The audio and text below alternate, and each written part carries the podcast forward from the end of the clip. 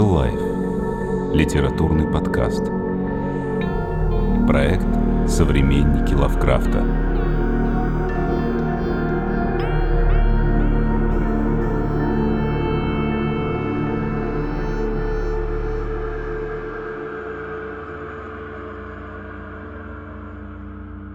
Приветствуем вас, дорогие наши слушатели и подписчики нашего литературного проекта.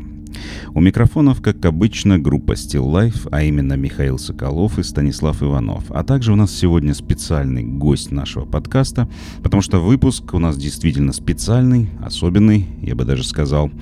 Наверное, его уместно было бы отнести не к циклу «Современники Лавкрафта», а скорее тут более уместно название «Наследники Лавкрафта». Потому что сегодня у нас в гостях достойный продолжатель дела великого мастера, создатель и бессменный хранитель сообщества HP Lovecraft э, во ВКонтакте Байзит Рзаев. Привет. Приветствую всех. Приятного вечера, приятного прослушивания. А, спасибо. И первый вопрос у меня про то, а, что, собственно, нас объединило. А, собственно, там, где мы познакомились, это паблик Говард Лавкрафт, где мы, подкаст «Современники Лавкрафта», эксклюзивно представлены во ВКонтакте. И, э, соответственно, как пришла идея создания паблика, Расскажи, вот, э, если можно про него. Вообще, какие перспективы у нас э, с Лавкрафтом в целом, в сообществе и в частности? Хотелось бы знать, насколько это вот актуальная тема, и самое правильное было бы узнать, наверное, у человека, который всем этим занимается на протяжении довольно-таки продолжительного времени. Пожалуйста. Ну, как я говорил в интервью Даркеру, изначально Лавкрафт — это, так сказать, продукт, который был создан плачем устами раны. То есть, когда-то давно ВКонтакте существовала очень большая группа Вконта... э, Лавкрафта. И там состояло порядка на тот момент трех-четырех тысяч человек. Это какой был год-то? Десятый, одиннадцатый. Но для тех пор это достаточно существенная цифра. Я как-то постучался админу там в личку, говорю, дружище, ну, я смотри, я шарю за Лавкрафта, у меня много его книг, я иногда исследую его, пишу какие-то заметки. Дай, пожалуйста, админа. В ответ я получил игнор. Разумеется, это как-то ударило по мне тогда, по самолюбию, по мироощущению. И я сказал, как было в этом футураме, я создам свой паблик Лавкрафта, ну а дальше, чтобы придерживаться этикета, не буду говорить с чем и с кем. А потом как раз аккурат появилось э, такое, появился такой формат сообществ, который назывался паблики. Раньше-то пабликов не было до, 10, до конца 2010 года. Группы были, да, а вот чисто пабликов не было. Ну, я тогда, помню, еще возвращался из училища, я сдал фортепиано на 5, сложнейший там этот э, экзамен был, там надо было играть Баха, Потом, насколько помню, Бетховен был и Гедика, не Гедика, господи, Глиер, по-моему, был у меня. Ну, достаточно такая разнообразная программа. А потом, в общем, я пришел и чувствую, что начинаю ломаться. В прямом смысле. Я меряю градусником температуру, а там раз, 39 и 8. На дворе стоял, э, по-моему, на я, э, январь, да, это январь был, январская сессия. Ну и все, я слег так. И когда я лежал, я тупо только листал страницы ВКонтакте, и потом посмотрел у знакомой, там как раз такая колоночка появилась, и там смотрю, какой-то паблик, по-моему, только-только появился, там, по-моему, по Джонни Деппу был. И я тогда решил узнать, как можно создать такого же типа сообщества. Тогда не было такой опции, как сейчас. Мол, хочешь создать сообщество, и автоматом тебе дается выбор. Типа, это паблик или это группа. Тогда надо было где-то из интернет-дебрей достать ссылку и запустить, разумеется, через нее вот этот весь процесс. Ну вот, а, запустил и, собственно, пошло-поехало с тех пор. И на самом деле я хочу сказать, что паблик Lovecraft это не столь сильно мой труд, сколько труд эм, коллектива людей определенных. Это прежде всего Алексей Алешин, мой хороший друг и коллега, с которым мы знакомы с 2008 года, к сожалению, только через интернет. И это Вадим Струков. В разное время варьировались разные администраторы, но вот, вот этот вот состав, он постоянен. У нас еще есть теневые администраторы, о которых мы не разглашаемся, поэтому не будем рассказывать секреты фирмы. Касаемо современного положения Лавкрафта, мне кажется, в России он особо популярен, опять же, как я говорил в интервью Даркеру, в связи, в связи с тем, что мы находимся на этапе некого наверстывания. То есть, когда на Западе он уже пользовался во всю попу- популярностью, у нас еще был Советский Союз, где такая литература не особо ну, котировалась, что ли. Вот, Лавкрафт в основном появился только в начале, начале 90-х, там перевод не помню, переводчик какой был, и там еще Зовцтулху, Стультху, такие просто дичайшие транслитерации были вот этих всяких имен. Вот, хотя Ктулху тоже это неправильная транслитерация, потому что там в оригинале такие вот ларингалы как-то хотоло, как-то так вот используются. Ну, пошло-поехало, как говорится, привычка вторая натура. Вот. Как я сказал, да, возвращаясь к разговору, Лавкрафт находится у нас э, на стадии... Мы находимся на стадии наверстывания Лавкрафта. И этим и вызвано, собственно, вот это вот особый интерес к Лавкрафту. Ну и плюс Лавкрафт, он, как и любой писатель, как и любое явление а, в духовной культуре, которое имеет какую-то законченную вселенную, какую-то законченную форму, а, какую-то ам, строгую иерархию. Он всегда интересен. Ну, вспомните того же Толкина, Мартина, Сапковского, у которых есть такая законченная вселенная. Но здесь я внесу ремарку, сам Лавкрафт никогда не думал создавать ни пантеон, ни вселенную, ничего в этом духе. Это все дела его последователя Августа Дерлита. Собственно, тот Лавкрафт, который мы сейчас читаем, это Август Дерлит. Да, мы э, на наших стримах э, касались именно этой личности тоже, как бы мы рассказывали, угу. если кто был с нами да. на стримах. К нему можно по-разному относиться, к Дерлиту. Сомнительно, несомнительно, его творчество.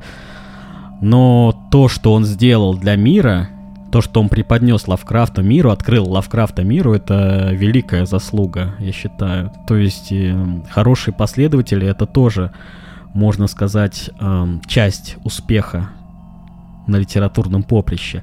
И я имею в виду, наверное, мета-успеха, потому что Лавкрафта при жизни не добился никакого успеха. Он вообще ушел, э, можно сказать, в могилу в полном разочаровании э, в своих взглядах, был их в полном э, разочаровании себя как автора, то есть достаточно такой трагичной судьбы человек. Спасибо. Ну, наверное, будет интересно знать, что помимо популяризаторства творчества Лавкрафта, Байзид занимается исследованием ужаса. И в частности, большое внимание уделяется творчеству Томаса Леготи. Сегодня мы рассмотрим это на примере его рассказа «Самообман». Слово автору. Да, большое спасибо, что будете слушать этот рассказ э, за потраченные минуты. Вот. Этот рассказ, он является таким вот стыком между философией пессимизма, хоррором и, собственно, пародией. Вернее, даже не хоррором, а именно виртом. Почему пародии? Ну, вы по ходу повествования услышите это все, особенно начало. Начало здесь, как у простого такого дешевого боевичка. Это не нуар, нет? Частично нуар, да, частично нуар, но именно этот пафос нуара здесь именно нарочитый, неестественный. И в этом и содержится пародийность. Но мне прям картины представлялись из Син-Сити. Интересно, да. Ну, ладно, это, это будет уже в, в процессе прослушивания. Вот, а дальше все это перетекает э, в определенное такое русло, в определенный концепт, полного самообмана. И я пока не хочу спойлерить этот сюжет, сюжет этого рассказа, чтобы читатель сам оценил и сам услышал все как есть. И, собственно, мы поговорим о структуре сюжета, структуре вот этого концепта самообмана, который, в свою очередь, исходит из философии пессимизма, разумеется, уже после прослушивания.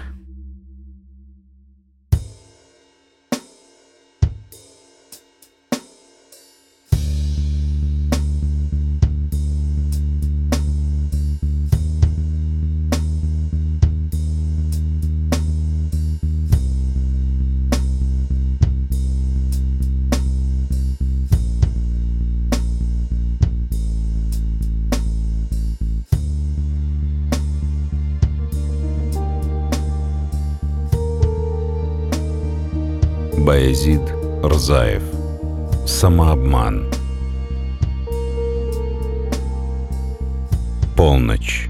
Наш серый Рено Логан мчится по Анскому шоссе в сторону города Н, рассекая стену дождя. За окном в мерном ритме мелькают фонари. Позади них сплошная гряда высоких деревьев, подпирающая грозовое небо. Дворники работают беспрерывно, но что толку? Влево, и дугообразный просвет тут же покрывается змеящимися каплями. Вправо то же самое. Из динамиков доносится элегическое соло саксофона «Born und der Club of Gore». Настоящая отдушина дождливой ночи, а приглушенный свет фар рассеивается в дожде – нас двое в салоне. Я за рулем, Инна, милашка лет двадцати, рядом. Она тревожно вглядывается в дождь круглыми глазами, достает из сумочки раскладное зеркальце, настороженно разглядывает отражение, чешет мизинцем правую бровь. «Посмотри, у меня чистое лицо. Я перед выездом постаралась весь макияж смыть. Да, все чисто у тебя, не переживай. На секунду отвлекаюсь от дороги и смотрю на нее. Все как в нашем деле положено. Ни больше, ни меньше. «Спасибо», — выдыхает она. «Жаль, очки темные нельзя надеть. Представляешь, всюду камеры мерещатся. В каждом окне, под каждым фонарем, на каждом дереве. Прямо паранойя какая-то». «Да нет, не стоит. Темные очки в полночь уже подозрительно. Да и дело у нас, прямо скажем, располагает к недобрым случайностям. Баллистическую неудачу и летящие в лицо осколки никто не отменял. Она поворачивается и снисходительно смотрит на меня круглыми глазами. Второе засчитано. А что до черных очков, я тебя умоляю. Плохо ты, видать, разбираешься в людях. Очень плохо. Мы живем в эпоху запредельного безразличия. Каждый будто в собственной вселенной.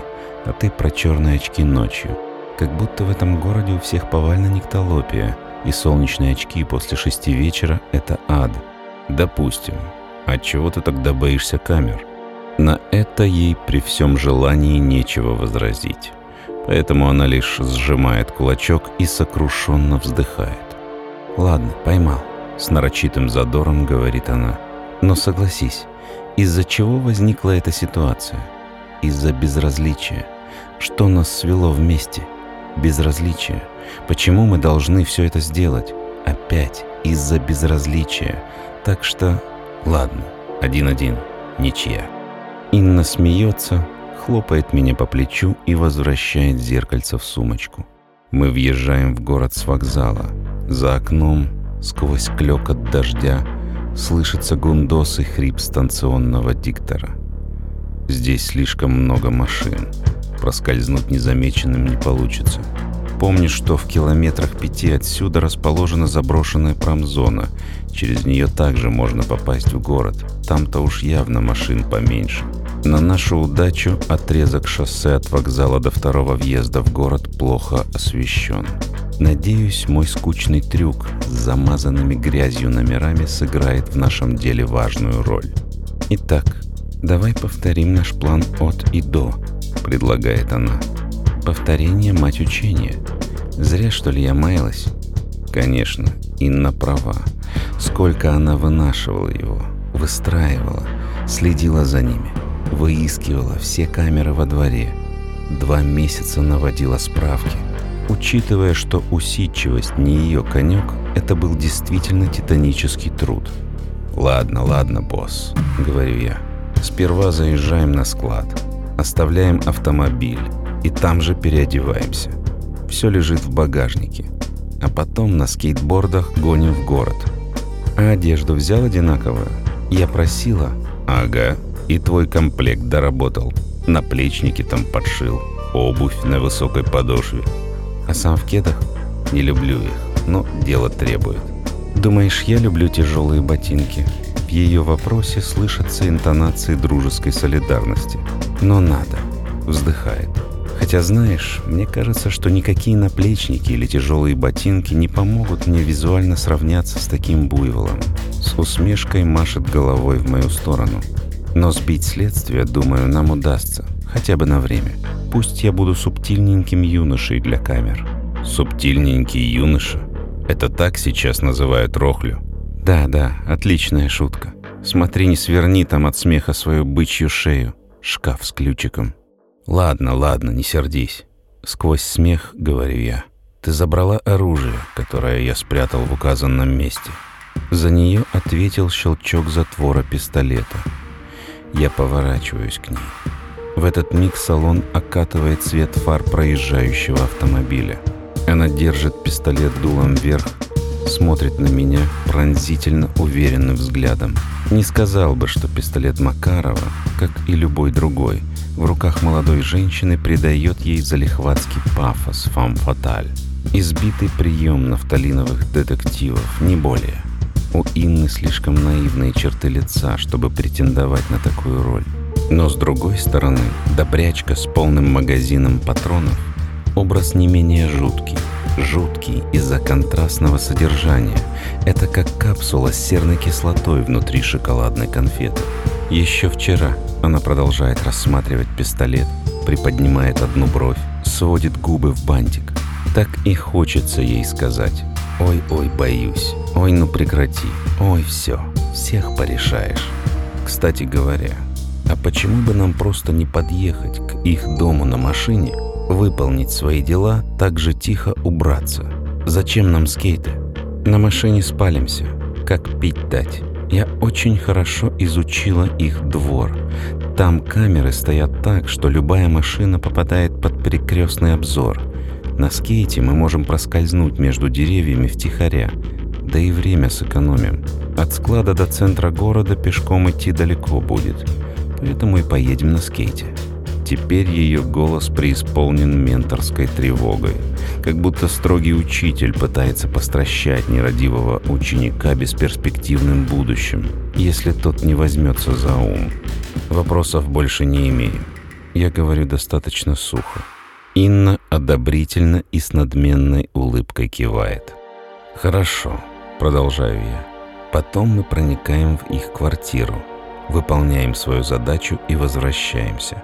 Мой уверенный громкий тон сменяется тихими интонациями родительского напутствия. Я вот что хочу сказать, Инна. Очень прошу тебя, без лишних эмоций. Твои слова. Все должно быть максимально тихо. Пришли, втихаря накормили их свинцом, незаметно ушли. Все. Я прекрасно понимаю, она лишилась очень близкого человека, а наш самый гуманный суд в мире счел два года условно приемлемой мерой за убийство пожилого человека. Я целиком на ее стороне, и когда остальные трусливо прятались за набившим оскомину Божьим судом, «Ой, бедная ты наша девочка, подонкам воздастся!» Я единственный вызвался помочь, и потому я обязан удержать ее от глупостей. Я напичкана антидепрессантами, не переживай. Она изо всех сил старается скрыть накатившую грусть под маской вымученного спокойствия. Сделаю все тихо, без звука. Ведь самая страшная смерть приходит в ночной тиши. Верно. Потом по плану мы возвращаемся на склад. Я уже отыскал железную бочку, как ты просила. Сожжем нашу одежду в ней и скажем «Вуаля, первый этап пройден». Так и представляю. Заходишь ты на склад и такой со своими ручищами в стороны. Вуаля! Все так и будет. Вот увидишь. Верю. А что с автомобилем делать будем? Ты решил уже? Потом разберемся. Либо утопим, либо тоже сожжем. Тебя хлебом не корми, отдай только сжечь да потопить. Жечь и топить – моя работа. А на визитке написано другое. Она с дружеским укором поднимает брови. Ну, знаешь ли, на твоей страничке в социальной сети написано, что ты хорошо готовишь. Но это фейк. Сам убедился. Ах ты! Шлепок по моему плечу. Салон машины наполняется нашим заливистым хохотом. Мы заезжаем в заброшенную промзону. Склад, куда я по плану должен загнать машину, находится неподалеку от цеха, прямо под накренившейся галереей, соединяющей корпусы завода. Удивляет, что дорога до склада не стала испытанием для подвески. Никакой ржавой арматуры, никаких осколков железобетонных труб под колесами. Автомобиль ровно едет по окаймленным травой островкам асфальта, а вокруг торжество безлюдной затхлости. Заброшенные здания угрюмо смотрят на нас сквозь пелену дождя темнотой разбитых окон. Вдалеке в дремотном безразличии млеют силуэты дымоходов. Въезжаем на склад. Лунный свет бледными полосами проникает сюда через разбитые окна. Внутри звук дождя превращается в щебечущее эхо. Господи, да здесь какая-то обитель манекенов. Они везде. Толпятся у проржавевших стеллажей, кучкуются по углам склада, восседают верхом на трубах, лежат на полу в безжизненном подобии Сикстинской капеллы. Инна выходит из машины первой и озирается по сторонам. «Отставить!» Я выхожу из машины. Тут нет никаких камер. Она смущенно пожимает плечами. Я на всякий случай. Без возражений. Я открываю багажник и достаю рюкзаки, в которых аккуратно уложены комплекты одежды. Черная худи, черные брюки карго и обувь. «У нас полторы минуты», — говорит Инна, расчехляя рюкзак. Она даже не просит меня отойти или отвернуться. Идея целиком захватила ее. Тут уж не до приличий. Впрочем, мне некогда смотреть в ее сторону. Я вижу лишь ее худенькую тень, пока натягиваю на себя одежду. Уложились. «Ну как, я похожа на субтильненького юношу?» Спрашивает она, очевидно ожидая только один ответ — в это время я еще шнурую кеды, окидываю ее взглядом. Ну, более-менее. Более-менее? Я же так старалась. Косметику смыла, брови подрисовала, грудь даже затянула. Затянула? Зря время потратила. У тебя ж полторашка. Считает природы все затянуто. Слушай, я тебя сейчас застрелю прямо здесь. Она приподнимает пистолет. Тут серьезное дело, а ты все шутки шутишь. Да я серьезен, как Гамлет. Я напускаю на себя равнодушный вид. Смотри, как бы я Клавдием не стала. Инна прячет пистолет за пазухой. «Лови, тетя Клава!» Я резко кидаю ей только что вытащенный из багажника скейтборд. Поймала. Эффект неожиданности не сработал. Она ловко перекидывает под ноги доску. Взбирается на него. Я захлопываю багажник, нащупывая ногой в полутьме свой скейт. Аккуратный толчок ногой от земли. Да-да, Такие специфические транспортные средства определенно усмиряют мою уверенность. И мы едем вершить правосудие. Город. Затхлое скопище бездушных зданий. Мы перемещаемся тенями, переулками и неприглядными пустырями. Мы прячемся от зорких глаз города, фонарей и луны. Мы как два астронавта, сцепленных одним воздушным шлангом – дышащих одним воздухом в безвоздушном пространстве бесприютного дикого космоса. Звезды наши, косые капли дождя, планеты наши, сомлевшие во тьме высотки, наш космос — неприветливая сырая полночь. Инна с присущей ей удалью гонит доску, уверенно преодолевает все препятствия. Я стараюсь не отставать. Когда мы по неосторожности влетаем в свет фонаря, я вижу, что задумка с одеждой вполне себя оправдала. Иннин силуэт приобрел мужскую прямоту и угловатость, став действительно похож на фигуру, как она выразилась, субтильненького юноши. И вот он, нужный нам дом, типичный многоподъездный муравейник, абсурдное королевство закрытости и барьеров, дверь в подъезд — дверь в лифт, Дверь в блок, дверь в квартиру. И ради чего? Ведь за всеми преградами чаще всего гнездо загубленных рутиной душ, где озлобленности и грязных секретов через край. Чего ради они возвращаются изо дня в день в свои норы? Какой неведомый механизм подавляет их сознание, ослепляет, превращая в кротов, что всю жизнь бессмысленно ковыряются в непроглядной, но благостной тьме, не способной заглянуть за ее пределы. Инна кивает на соседнюю дверь подъезда и шепотом говорит «Пойдем по лестницам». Молчаливо соглашаюсь. Проходим к лестничным площадкам. Первый этаж, второй, третий, четвертый. Поднимаемся тихо, но быстро, как кошки. На седьмом этаже Инна открывает дверь на общий балкон, и через него мы попадаем на лифтовую площадку. Проклятие! Сколько ж дверей в этих домах! Я уже порядком утомился от этой пошлой и несуразной анфилады. Ох, нет, впереди еще одна дверь. В блок.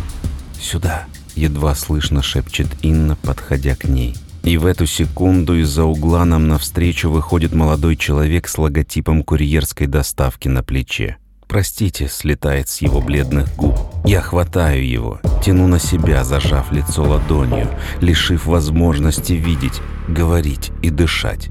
Оттаскиваю к стене, невзирая на жалкое, безнадежное сопротивление. Прикладываю другую ладонь к его затылку сзади и с размаху головой в угол. Он еще жив, брыкается, истекает кровью, тщетно цепляется за жизнь. Тогда я бью его головой об угол во второй раз. Брыкается меньше. Третий удар ставит точку в его существовании. Неуемная любовь к жизни разрешается в растекающиеся по полу склизкие внутренности его черепа. К счастью, не на моей одежде. Инна подбегает ко мне. Не успел достать оружие. Я пожимаю плечами. Все нормально. Похоже, она не слишком противится таким мерам. И вот мы у двери заветной квартиры. Судилище вот-вот свершится. В морально-этической парадигме Инны, разумеется. Это мне плевое дело. А она переживает великую инициацию.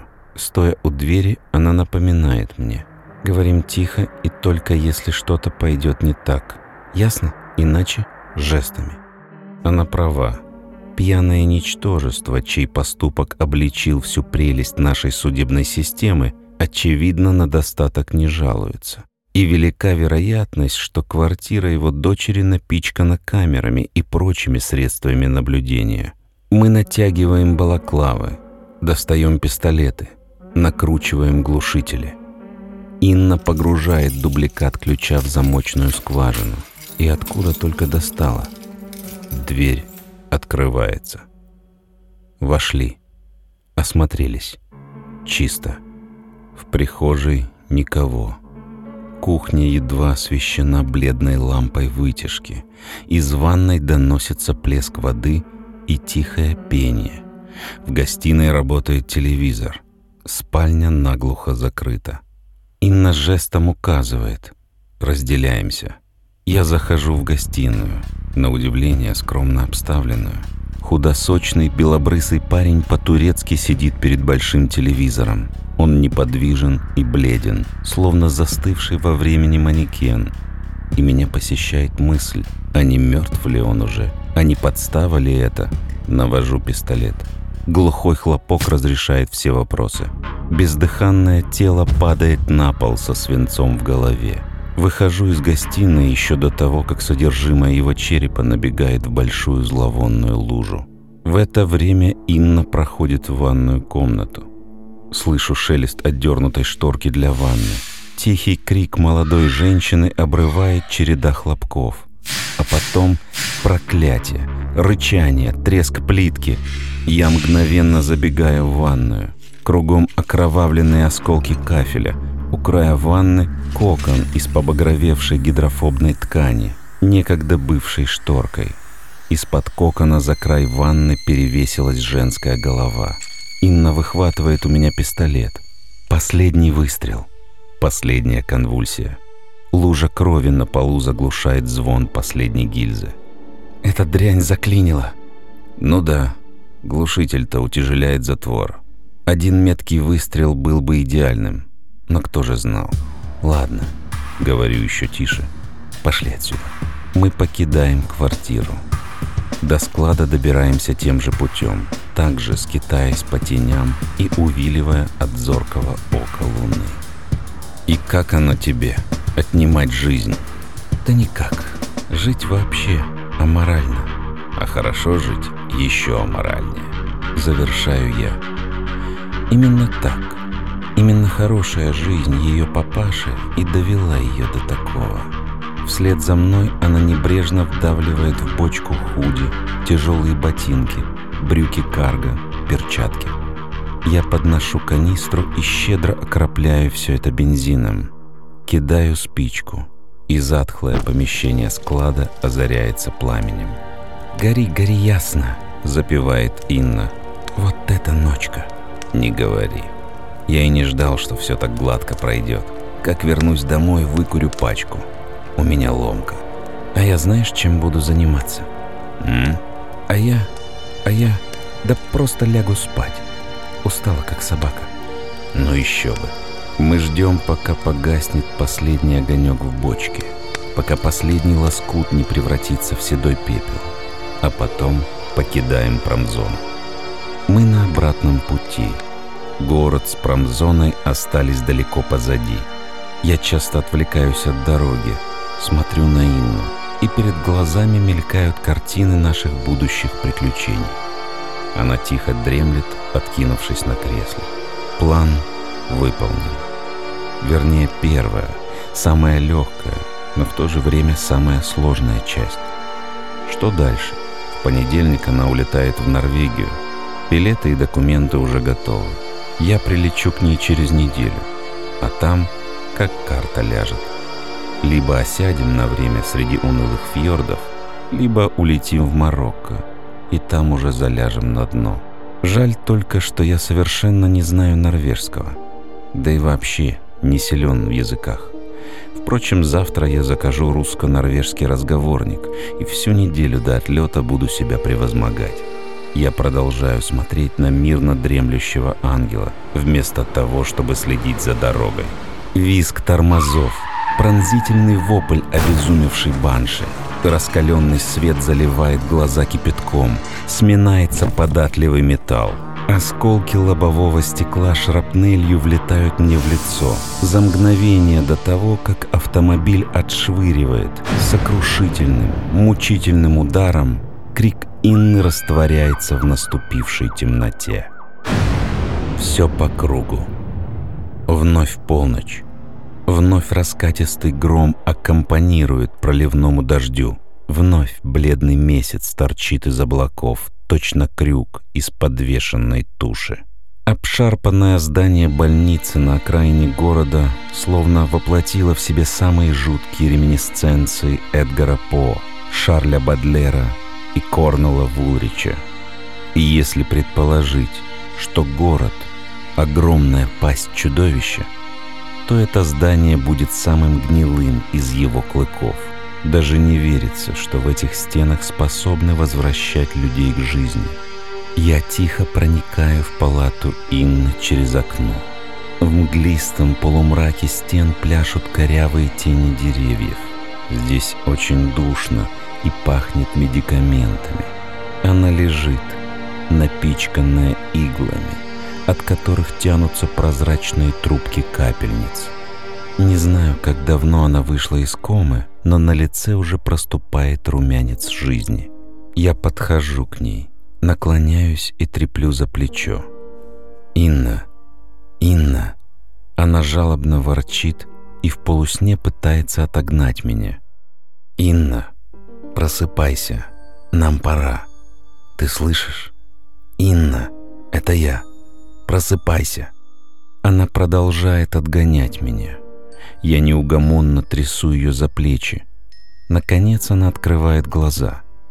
Смотрит на меня несколько шокированным взглядом. Пытается приподняться. «Ты, ты, ты как сюда?» Потом все расскажу. Сейчас нам надо убираться отсюда. Тихо, тихо. Давай, я тебе помогу. Я освобождаю ее от капельниц и манжет. Сколько времени прошло? Иссохшим голосом спрашивает она. Недели две или три. Ты еще легко отделалась. Идиота, который в нас въехал, уже отпели. Держись. Поднимаю. А что с твоим Рено?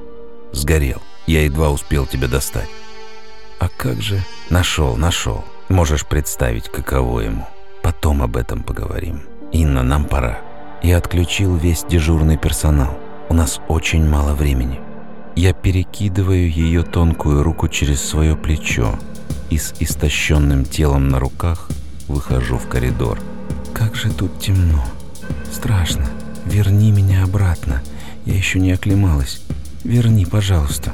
Нет. Верни, умоляю. Я еще не до конца оклемалась. Тихо. Подлатаем тебя дома, а там решим. Главное, сейчас не переживай. Прошу, верни. Верни меня немедленно. Я иду достаточно быстро. Инна смотрит по сторонам. Испуганно выпрямляет спину. Не могу. Что это? Еле выговаривает она, глядя вперед. Коридор перед нами развернулся гиенским жолобом. Я замедляю шаг, но не весть откуда налетевший могильный ветер с истошным свистом несет меня в черно-алое царство какофонии. Все смешалось в гибельном гвалте. Зловещее бормотание на проклятом, нечеловеческом языке. Смех и плач, искаженные радиопомехами. Унтертоновое стрекотание цикад из-за пределов мироздания. Пронзительный писк гигантских крыс. Пространство впереди искривляется, сжимается в подобие воронки и уходит вдаль, в непроглядную темень тоски и мрака. Крики, стоны, боль, рычание неведомых существ лишь усиливаются по мере продвижения вглубь воронки. В глазах мутнеет от невыносимых диссонансов. Горло пересохло, и кажется, что мозг вот-вот выпрыгнет из черепной коробки. «Что это?» – испуганно спрашивает Инна. «Посткоматозные галлюцинации. Не переживай. И я не знаю, кого обманываю, ее или себя. Мы переживаем общее умопомрачение, или теперь наша реальность и есть этот невротический, гибельный кошмар вокруг – Странная вспышка на миг озаряет пространство вокруг, и я вижу стены воронки, являющие собой сплетение мириад белесо-прозрачных червей, начинают наливаться густой кровью. С потолка сыплются хлюпающие человеческие останки вперемешку с головами манекенов. В воздухе точно язвы — появляются крохотные порталы, из которых мерзко змеящимися лентами тянутся пряди слипшихся волос. «Беги, беги, пожалуйста, умоляю тебя, беги!» Инна держится за меня мертвой хваткой. «Не дай им коснуться!» В безмолвном послушании я перехожу на быстрый бег. Но что происходит? Я несусь неровно по полу, а перемещаюсь вглубь воронки, по спирали, подобно мотоциклисту в шаре смелости. Как бы не сбиться, как бы не перепутать стороны. Под ногами хлюпают человеческие внутренности, хрустят конечности манекенов, лопаются артерии, вытекают глаза. Бегу, что есть сил. Как же хотелось бы свести все это к посттравматическому припадку – но слишком сильно терзает легкие этот могильный смрад. Слишком яро мутит взор это кровавое марево, это вездесущая гниль, эти сводящие с ума звуки. Все это слишком реально. Неожиданно воронка исчезает в небытии. Я обнаруживаю себя стоящим на полу среди привычных стен. По-прежнему держу на руках перепуганную Инну, Кровавые видения исчезли, а впереди плохо освещенный коридор со множеством дверей. Мы переглядываемся. И стоит лишь сделать шаг, как нас обуревают новые наваждения. По стенам коридора разрастается сажа, которая тут же меняет консистенцию. превращаясь в мазутное волокно. В следующий миг эта жижа выпускает из своих аспидно-черных, кошмарных глубин обезьяньи лапы, когтистые длани демонических существ, клешни исполинских богомолов. «Нет, нет, нет, нет!» — лепечу я, и, обвив Инну руками, точно младенца, пускаюсь на утек. Я лавирую между смертоносными когтями, уворачиваюсь от хватающих меня обезьяньих лап, уклоняюсь от гигантских разящих клешней богомолов. Сам коридор закруглился и завертелся в безумном коловращении грозовых колец. Лампы на потолке обернулись глазными яблоками, опутанными паутиной вен. Они лопаются и извергаются на пол вязкой слизью, из которой тут же взрастают гигантские, лоснящиеся, зловонные отростки, что так и норовят ужалить или хлестнуть меня. А я все бегу, бегу, что есть сил, верчусь, как белка в этом проклятом колесе тлетворных миражей. И вдруг на наше недолгое счастье лапы существ исчезают. Стены растворяются в текстуре, сотканной из мышечной ткани. Безумные звуки сменяются громким скрипом разрываемой плоти. И вдруг где-то позади нас бом, а потом еще раз бом, и еще раз бом, бом, бом звучит заупокойный набат.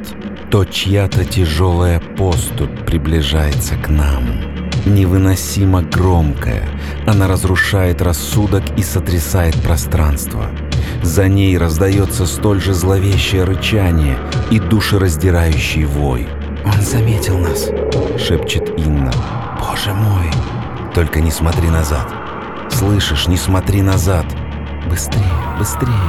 Они нагоняют!» Я несусь, что есть сил, а позади клокочущая армия кукольных демонов, возглавляемых жутким подобием крысиного короля, чей лик не подвластен описанию, и пред чьим именем бессильны все языки мира. Мириады плотоядных теней гонятся за нами, пожирая на своем пути хрупкую субстанцию пространства. Впереди пульсирующий красный коридор — Позади нарастающая черная пустота. Но я не сдаюсь. Мы не сдаемся. Подобно тому курьеру, что до последнего хватался за жизнь, даже с раскроенным черепом. «Беги, беги!» — ревет Инна, слыша, как всепоглощающий ужас неумолимо приближается к нам. «Бежим туда!» — кричу я, указывая на бледнеющую вдалеке дверь. Неожиданно Инна открывает глаза — я несу ее на руках по тихому, спокойному коридору с привычно облупившимися стенами.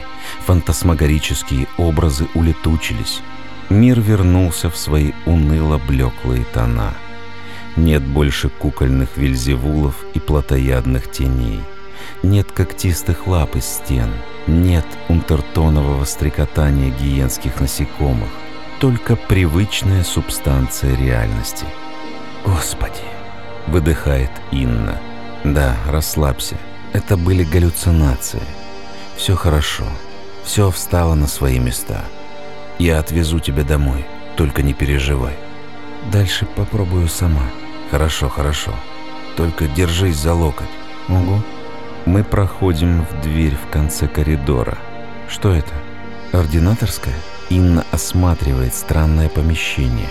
Кругом кромешный мрак а посреди комнаты стоит подсвеченное холодной лампой зеркало. Я аккуратно подвожу Инну к нему. Она смотрит в темно-голубую гладь зеркала. Хочет попятиться, но тщетно. Я держу ее очень хорошо. Она видит себя по пояс, ноги сокрыты темнотой. «Ты где? Я не вижу тебя. Я тут, рядом с тобой. Не вижу тебя. А видела ли ты меня таким, какой я есть? Я не понимаю тебя, ты где? Я тут. Что, не видишь высокого плечистого парня? И правильно. Я таким никогда и не был. Меня сделал таким твой защитный самообман. Так где ты, черт возьми? кричит она. Что ты несешь? Я тут. В тени над ее головой загораются два больших огонька. «Я тут, Инна», — повторяю я своим низкочастотным голосом. «Это все галлюцинации, это все не со мной», — ошарашенно шепчет она. И вновь самообман. «Инна, где ты, черт возьми? Ты так озабочена тем, где я, что совсем позабыла о том, где ты. А ты, Инна, без малого в аду. Ты сама сотворила этот ад, соткала его из самообмана, который охотно верила. Творила непроизвольно, как в принципе любые другие человеческие существа, заговаривающие сами себя на утешительный самообман, подавляющие свое сознание. Ведь так жить легче. Ведь так вы можете ухватиться за жалкие осязаемые фантомы – которые вы именуете реальностью. Но ты пошла еще дальше. Ты убила двух себе подобных существ, испытала экстатический оргазм. Но в фантомах, которые безустанно воспроизводит для вас ваше подавленное сознание, все подчинено самому бестолковому, самому разнузданному, самому иллюзорному методу вашего мышления – логике – ты не могла просто так убить людей. Тебе нужна была причина, и ты выискала ее в смерти отца. Но у тебя никогда не было отца. Так вы, иллюзорная раса, опьяненная самообманом, влачите свой иллюзорный век. Слушай, ты оставайся здесь, в своем бреду. Иллюзорный ты наш, а я пойду. Спасибо, что помог мне с этим всем. Дальше я сама. Эти глюки пройдут, а ты пожалеешь о своих словах, идиот. Я пошла. Пошла. Опять самообман. Тебе нечем идти. Я включаю вторую лампу. Свет падает на ее ноги. Их нет. Ниже пояса косой кровавый срез, из которого свисают вниз розоватые кишки. Во вспыхнувшем свете она видит вокруг себя багрово-красное пространство, обтянутое сухожилиями и венозными нитями – а позади горделиво возвышающееся чудовище с костяными крыльями. Самообман закончен, человек. Гаси свет. Она начинает кричать. Громко, остервенело, отчаянно и так рьяно, что голос ее слышен со дна мира. И...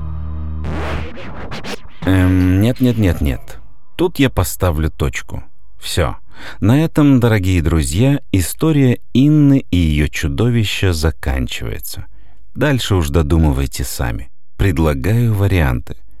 Инна просыпается в теплой постели где-то на окраине Осло, а рядом ее новоиспеченный возлюбленный. И живут они в тихой гавани самообмана. Только здесь приплетите какой-нибудь концепт Кента Баха. Я уж вас очень прошу. Второй вариант. Инна навсегда остается в этом аду. Но ведь самообман — это тот же ад. В таком случае и в первом, и во втором варианте Инна остается в аду. Подумайте над этим. А я уже просто устал от этой миллион раз переписанной и два миллиона раз вычитанной истории. Я сохраняю этот документ. И ни слова больше. Фух. Все. Итак, дорогие мои, если вам интересно, то скажу прямо. Образ Инны я списал с образа своей супруги. Но не нынешнего, ни в коем случае. Нет, нет, нет. Ее зовут Анна. Мы прожили уже 10 лет. И по 10 килограмм прибавил каждый из нас. История о месте Инны — лишь исковерканный моим сознанием случай из жизни — как-то мы с Аней наведались в гости к нашим друзьям, у которых был карапуз. Он носился по квартире и стрелял в нас воображаемыми пулями. На мальчугана никто не обращал внимания. Только я подыгрывал ему стонами и поднимал руки вверх, истово умоляя «Не стреляй, я безоружен». В тот же вечер мне снился сон, где мы с Аней врываемся в квартиру и расстреливаем всех без разбору. Сон был поистине страшен. Ту ночь я проснулся и долго не мог прийти в себя. Аня сказала, что мой сон был отражением моих комплексов. В то время мы были студентами и берегли каждую копеечку, а наши друзья уже работали в хорошей фирме и двигались вверх по карьерной лестнице. Ныне ситуация радикально изменилась. Друзья в разводе, а мы с Анной живем в двухэтажном, чудесно отделанном доме. Принципе, я могу назвать нас счастливыми. Впрочем, до той поры, пока достопочтенная Анна не начинает сублимировать на мне свои неудачи на работе. Телефон звонит. Небось она. А, ну да, кто же еще? Да, милая, я уже дописал рассказ. В понедельник покажу его Анатолию У. Да-да, тот самый парень, который писал про американского лешего. У него обостренное чувство текста и видит все косяки. Что? Опоздаешь на час? И почему я не удивлен? Не в первый раз уже. Сколько ты там уже лямку тянешь? Нет бы отпроситься посидеть с супругом в ресторане. Что ты несешь? Я всегда, слышишь, всегда отменял свои встречи и отпрашивался с работы ради тебя и твоих прихотей.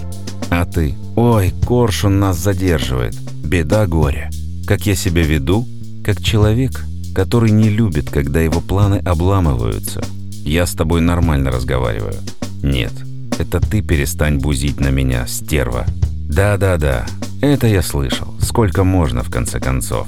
В общем так, Анна, я буду ждать тебя в баре. Не придешь в указанное время, начну пить один. Денег у меня много. Нет, это ты пошла, стерва. Ну вот, бросила трубку. Согласитесь, литературный образ Анны вызывает куда больше эмпатии, нежели это офисное нечто. Я сейчас пойду в бар и выпью с какой-нибудь молоденькой с самыми прекрасными последствиями. Плевать на Анну и на ее работу. Уверен, она тоже там воркует с каким-нибудь очкариком из технического отдела. Еще поди жалуется ему на скучную жизнь. Простите мою вспыльчивость, дорогие друзья. Так-то я человек спокойный, и эта женщина — единственное на всей планете существо, которое способно вывести меня из себя. Я уже одет и прихорашиваюсь в прихожей. Знаете, мне кажется, я немного погорячился, когда сказал вам, что обрываю историю Инны. Может, конечно, я вернусь к ней, но точно не сегодня и не завтра. Сегодня я отправляюсь пить. Ну все, пока. Выхожу в бесконечную ложь мира. В бар сегодня не придут ни ты, ни Анна, ни какая-нибудь молоденькая. Ведь нет никакого бара, нет никого из вас, нет Анатолия У. Все, что находится за пределами вашего погашенного сознания, скрыто от вас, подобно тому, как свет скрыт от крота, счастливо копошащегося в земле. Продолжай тешить себя дальше, мой милый идиот. Мне будет отрадно смотреть, как ты, шагнув за порог, полетишь в невиданную бездну самообмана. И что главное, ты не заметишь этого, ведь твое сознание срослось с самообманом, и в этом твой ад, и в этом ад всех человеческих существ. Это был рассказ Байзи Дарзаева «Самообман», а мы с вами продолжаем наш сегодняшний выпуск. Хорошо, Байзит, я хотел бы вот что уточнить. То есть э, Станислав уже отметил, что некие э, визуальные ассоциации, которые возникают сразу, да, вот с этим вот Рено, э, дождем и двумя преступниками, э, которые едут на некое дело, вот, это мужчина и женщина, у них какое-то, какая-то, говоря банальным языком, химия какая-то. И э, вот один вопрос, который у меня был, и я уже, наверное, получил на него ответ, это то, что э, диалоги э, мне лично показались действительно карикатурными, да, то есть э, как, такие вот очень киношные, очень э, нарочито неестественные вот эти вот один-один там, вот. А, вопрос. А, ну, просто дело в том, что начинается это все вот так немножечко ну давайте назовем это так э, очень киношно-карикатурно, вот пародийно, как ты сказал, да, если я правильно понимаю, если нет, ты меня поправь. Совершенно верно. Да, продолжается это дело уже так, ну, скажем так, более жанрово, то есть это перетекает а, уже в некий, не сюрреализм, конечно, а, наверное, скорее всего, опять же, тоже немножечко нарочито хоррор а, развития сюжета. То есть у меня лично вы, вы вот первые мои ассоциации были с фильмами, которые я очень люблю, но их не любят, как обычно, все остальные. Это, э, значит, Э, пятая и шестая часть э, «Восставшего из ада», вот, которые не должны были быть э, вообще там, в, это, в этой серии, которые были переделаны из других сценариев, просто потому что Dimension нужно было сохранить э, франшизу, да. Но прикол в том, что действительно там Hellraiser нет вообще, то есть как бы там не пришей кобыли хвост. Но, тем не менее, мне нравится сама идея вот этих обоих фильмов. То есть я их не рассматриваю как «Восставшие ада» вообще, абсолютно. Они мне нравятся сами по сюжету, в принципе, да. Это некая вот эта вот э, линия э, возмездия э, героя, который там является порочным, порочной личностью, наверное, в обоих случаях. И э, через вот какой-то... Вот он в какой-то момент попадает в некий сюрреалистический мир, который его постепенно вот начинает, эта пучина его начинает его поглощать у тебя, по-моему, что-то из этой же серии происходит. То есть тоже, может быть, это какой-то жанровый прием, да, когда из э, некого неонуарной какой-то какой канвы, да, э, персонажи начинают постепенно там впасть в безумие какого-то, значит, э, используя отсылочку, я скажу, начинают туда попадать. Давай теперь вот прокомментируй вот на эту тему, насколько глубоко вот ты копал в этом направлении, и является ли это какой-то своего рода омаж или пародия на вот эти вот повороты сюжетные и жанровые э, тропы. Ну смотри, а, «Восставшие из ада» пятая часть, это, насколько помню, про такого грешного полицейского, правильно? Да, да. Да, точно. но она достаточно, кстати, нуарна, достаточно мрачно, нуарно. И... Да, конечно, конечно. Мне она, в принципе, тоже нравится, если честно.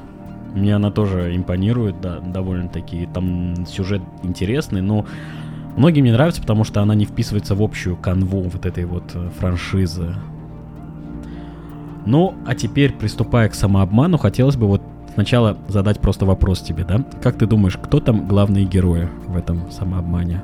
Честно говоря, э, не знаю, ну, ну, не знаю, наверное, кто вот эти юноши с девушкой, наверное, или кто. Вот. Ну, я к тому, я к тому, что нет, я понимаю, что я к ним просто сразу прицепился.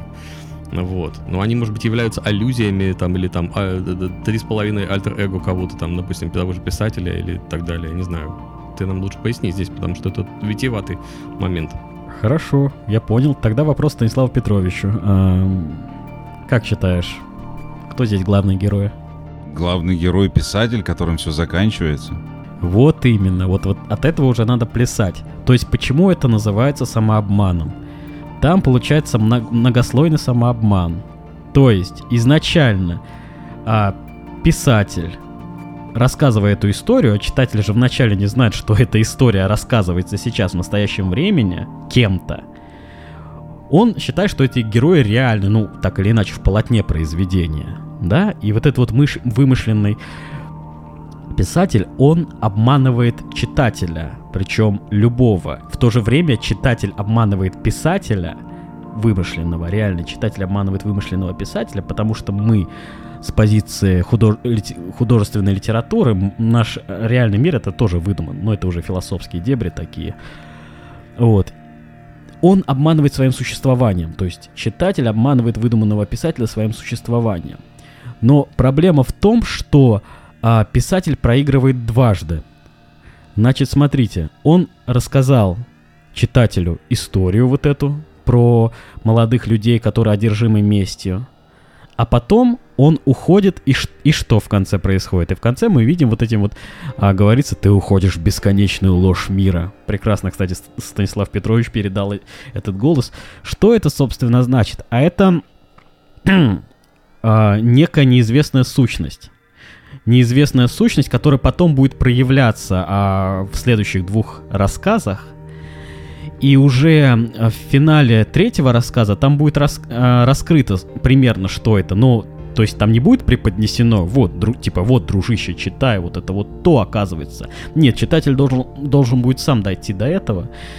Но в целом э, трилогия самообмана, она построена на в таком философском концепте, который изложил Леготти в рассказе «Взгляд манекена». Ой, не взгляд, прошу прощения, сон манекена. Собственно, в чем состоит этот uh, концепт? Этот концепт базируется на истории о неком китайце, ну, китайском философе Чуан, Чуанжи, которому однажды снилась бабочка. И он, когда проснулся, не мог понять, кто он. Сейчас реальный китаец, которому снилась бабочка, или бабочка, которой сни- снится сейчас сон, что она китаец. И получается, из этого Леготти строит историю, такую концепт о всевыш... всевысшем мазохизме, высшем мазохизме, даже сказать. А, высший мазохизм — это что такое? Есть якобы высшее «я» изначальное, которое а, разбито на осколки. Каждый осколок — это наше проявление в, в разных, так сказать, измерениях. В частности, у Леготти он рассматривает там анаэрическое, то есть сновидческое а, измерение. И вот, собственно, конфликт происходит между сновидческим «я» и реальным «я». При этом стоит отметить, что а, у Леготти этот конфликт не разрешился. И здесь также не разрешается. А в рассказе в последнем, который будет в этой трилогии, это схизматик, этот конфликт также не разрешается, потому что этот конфликт неразрешим. Только а, в рассказе схизматик там еще будет а, включен концепт смерти бога а, по Майнлендеру. Майнландеру. Вот, а, достаточно сложная, но очень интересная вещь, которая, в принципе, тоже предусматривает а, тему, что такой вот, как же можно сказать, мультивсел... мультивселенную. Вот. То есть, что, к какому выводу мы приходим? Самонадеянный выдуманный писатель обманывает выдуманного читателя. Но в итоге он обманывает себя сам, и его еще обманывает невиданное существо, так скажем, его высшее я. Угу. То есть у нас будет, э, мы постепенно подходим к тому, что это будет целый сериал из рассказов. Хорошо. Наверное, сказать, это три рассказа, объединенные какой-то идеей. В частности, самообман заключается в том, что люди обманывают себя, что, опять же, исходит из труда Леготти «Заговор против человеческой расы», где он констатирует тот факт, что мы обманываем себя любовью к жизни, мы обманываем себя какими-то а, странными переживаниями, и что в целом жить-то это, собственно, аморально. Вот, и не бытие слаще бытия. У меня сразу вопрос. Uh-huh. У меня сразу вопрос на эту тему, пока я не потерял суть. Uh-huh. А, твоя точка зрения сложилась уже на, на вышеперечисленные концепции по поводу жить аморально и э, то, что мы живем в каком-то постоянном самообмане? Мне кажется, еще не сложилось. Я, собственно, через литературу, через, как говорил Солженицын, если честно, не люблю его, но вот эта фраза мне нравится. Если честно, это такой вот опыт художественного исследования, то есть попытка понять, а, как а, люди обманывают себя посредством а, создания выдуманных людей и выдуманных персонажей. Так, тогда у меня еще один вопрос по поводу значимости. То есть, э, на самом деле, ну, как я думаю, что многие люди Э, я думаю, что я причисляю себя к ним же тоже. Людям нужен этот, э, не знаю насчет самообмана, ну, то есть, допустим, вся литература, по большому счету, да, если это не биографии, если она не построена на биографии каких- каких-то реальных людей с небольшим количеством домыслов или там художественных каких-то э, допущений – она существует для того, чтобы нас э, либо развлекать, либо заставлять как-то задуматься о каких-то вещах в жизни, либо это и другое вместе. Вот. А вопрос э, вот какой. Э, насколько ли, э, допустим, для тебе э, важно, да, допустим, либо ты э, тоже, допустим, с помощью литературы э, художественной копаешь очень глубоко, и тебе э, очень необходим необходимо вот э, постоянно исследовать и погружаться в некую такую пучину, которая заводит дальше и дальше в какой-то мрак, да, и, э, возможно, есть шанс, что ты, э, погружаясь в этот мрак, в итоге не найдешь какого-то ответа, ну, допустим, до конца своей жизни. Вот. Нет ли какого-то элемента заведомого периодически разочарования в том, что есть шанс, что ты, э, копая это, что это будет просто не, не, неким поиском, поиском, поиском, который по-любому, в любом случае никогда не закончится ничем. Э, то есть это просто будет такое занятное путешествие длиной до конца жизни, да, но которое ничем в итоге не закончится, где ты не найдешь ответ э, на вот настолько глубоко э, зарытый э, вот в этом художественном мире, который на нас выливается с разных, из разных писателей. Вот именно то, как ты его воспринимаешь, а не то, как многие воспринимают, как скорее развлекательный э, продукт, допустим. Или продукт для некоторых размышлений, но который так далеко не заходит. Угу. Ну, как раз я на эту тему буквально вчера писал. А, собственно, чем отличается философия от других форм духовной культуры? Ну, например, а, можно ли представить политолога, который а, не знает, что такое политология? Я думаю, нет. Можно ли представить математика, который не знает, что такое математика? Я думаю, также нет.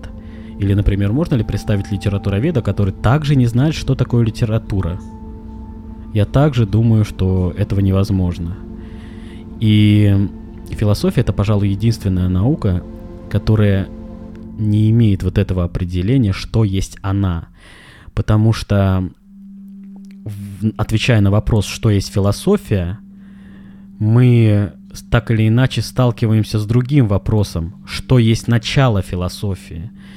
И в разные периоды разные культуры по-разному трактовали начало философии. Допустим, в Древней Греции там философия, началом философии считалось а, созерцание мира – то есть э, человек, наблюдаясь, наблюдая за миром, за бытием, преисполнялся таким вот созерцательным чувством, эстетическим созерцанием. Вот, и считал, что с этого начиналась философия. В средние века все уходило в познание. В 19 веке это все уходит в экзистенциализм, в экзистенциализм, в пессимизм. Но что такое философия уже в 21 веке и каково ее начало – Вопрос сложнейший на самом деле, потому что однозначных ответов на него тоже нет, как, собственно, на другие периоды, но сейчас всего так много и в то же время очень мало. Я считаю, что начало философии, она заключается в неспособности философа остановиться по погружению в именно в эту самую философию. Вот ты сказал, что философ идет глубь, глубь, глубь, глубь, и в итоге он может разочароваться, и вся его жизнь будет разочарованием. И проблема в том, что он не может себе отказать. И каждый раз, когда он углубляется с каждым шагом, он проходит определенный этап. На каждом этапе а, возникают иные вопросы, иные сложности. Причем чем дальше, чем глубже, тем сложнее.